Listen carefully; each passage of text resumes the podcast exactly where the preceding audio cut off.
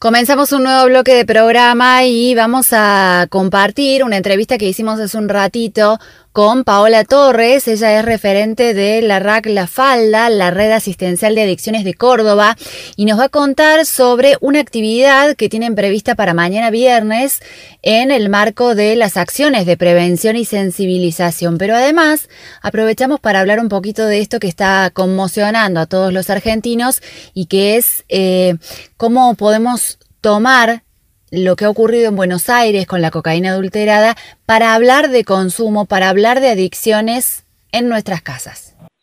Hola, buenas tardes, ¿cómo están a todos? Eh, mañana 4 de febrero a las 19 horas vamos a estar en la Plaza Trenkel eh, acompañando también eh, la caminata nocturna que realiza el área de deportes de nuestra ciudad Vamos a estar ahí a partir de las 18.30 aproximadamente con una carpa, eh, entregando folletería, eh, hablando con la, con la comunidad, con, con los visitantes, con los turistas, acerca del abuso de sustancias eh, de, de, cualquier tipo, eh, en cualquier edad, ofreciendo nuestro espacio RAC, que es de la red de adicciones de la provincia, y bueno, vamos a estar ahí para, para hacer una actividad de prevención en el territorio. Bien, esto sirve para sacarse dudas, para que la gente pueda consultar y esto es absolutamente confidencial también. Eh, pueden ir eh, adolescentes o tienen que ir con adultos a hacer alguna consulta. No, eh, lo que establece la ley de salud mental es cualquier persona que esté dispuesta a preguntar, a hacer un tratamiento, eh, a evacuar dudas y por supuesto es de, manera confidencial, ahí le, les daremos eh, las pautas de nuestro programa RAC, pero siempre en el marco de la confidencialidad.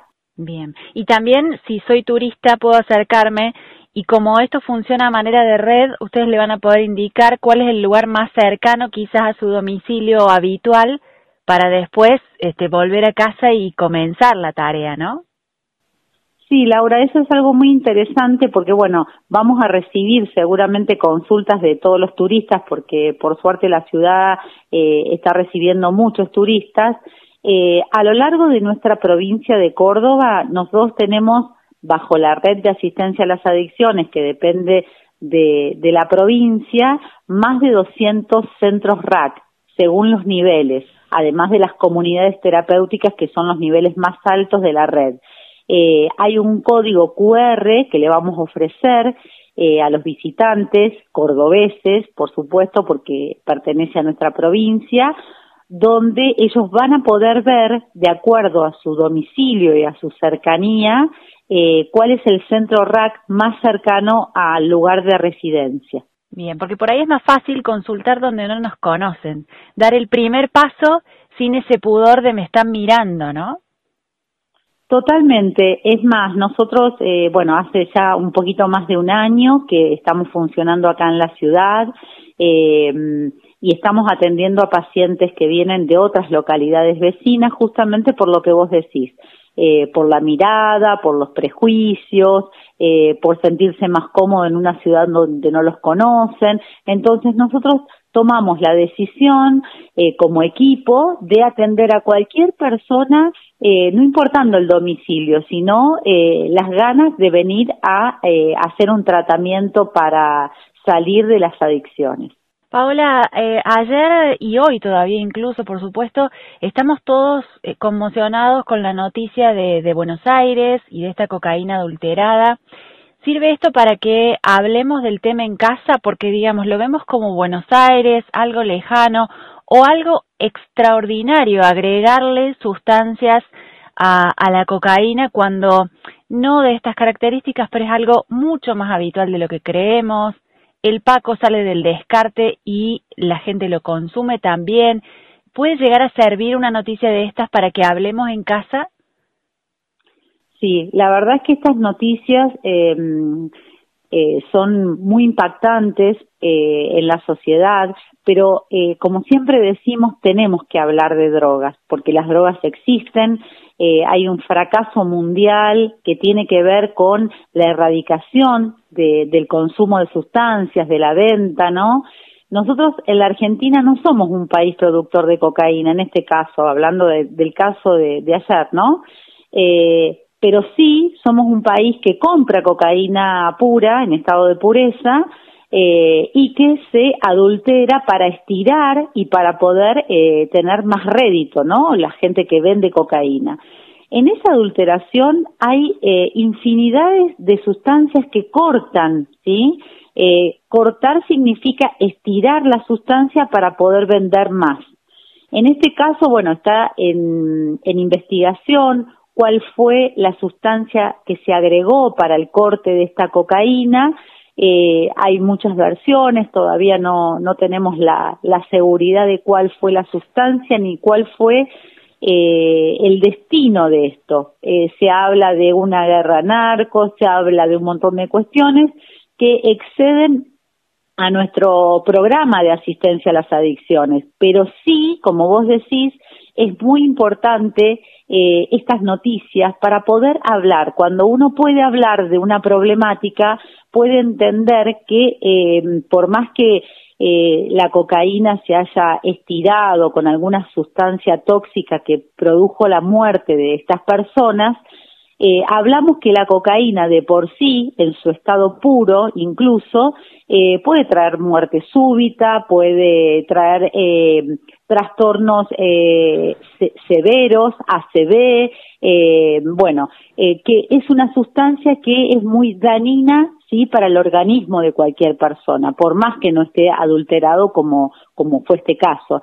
Entonces me parece que hay que poner sobre la mesa eh, de todas las familias este tema para poder hablar con nuestros hijos, para poder hablar con la gente adulta que consume cocaína hace muchos años, que se va produciendo un deterioro eh, físico y emocional, ¿no? De, del sujeto. Eh, me parece que es una buena oportunidad, más allá de, la desgracia que produce esta noticia, eh, hablar, porque cuando nosotros hablamos estamos haciendo prevención, ¿sí? Estamos poniendo el tema sobre la mesa. Y también me parece que nos permite eh, salirnos un poquito de, de la mirada acusadora con quien está consumiendo alguna sustancia. Ayer veíamos, y me parece algo inédito, una persona que contaba que, que se había descompuesto, que había ayudado a su amigo a llegar al hospital y que cuando se sintió mejor volvió a consumir la misma droga. Digo, poder comprender hasta qué grado la persona está fuera de sí cuando está en estas circunstancias y más que acusar, ver cómo acompañar. Sí, eh, lo que nosotros siempre hablamos y bueno, desde, desde las políticas públicas, eh, hace varios años se intenta introducir el tema en la sociedad de que estamos hablando de una enfermedad, ¿sí? eh, las adicciones eh, corresponden a una enfermedad. Entonces, la estigmatización, eh, los prejuicios no, eh, nos, no, nos, no nos benefician en este trabajo eh, que nosotros hacemos y que hace en muchas personas en cuanto al consumo de sustancias. Estamos hablando de personas que transitan una enfermedad y no solamente la transitan las personas que consumen, sino sus codependientes de ese consumo, que son su familia, sus amigos, sus núcleos eh, laborales. Entonces hay que ser muy respetuoso cuando hablamos de adicciones porque estamos hablando de una enfermedad.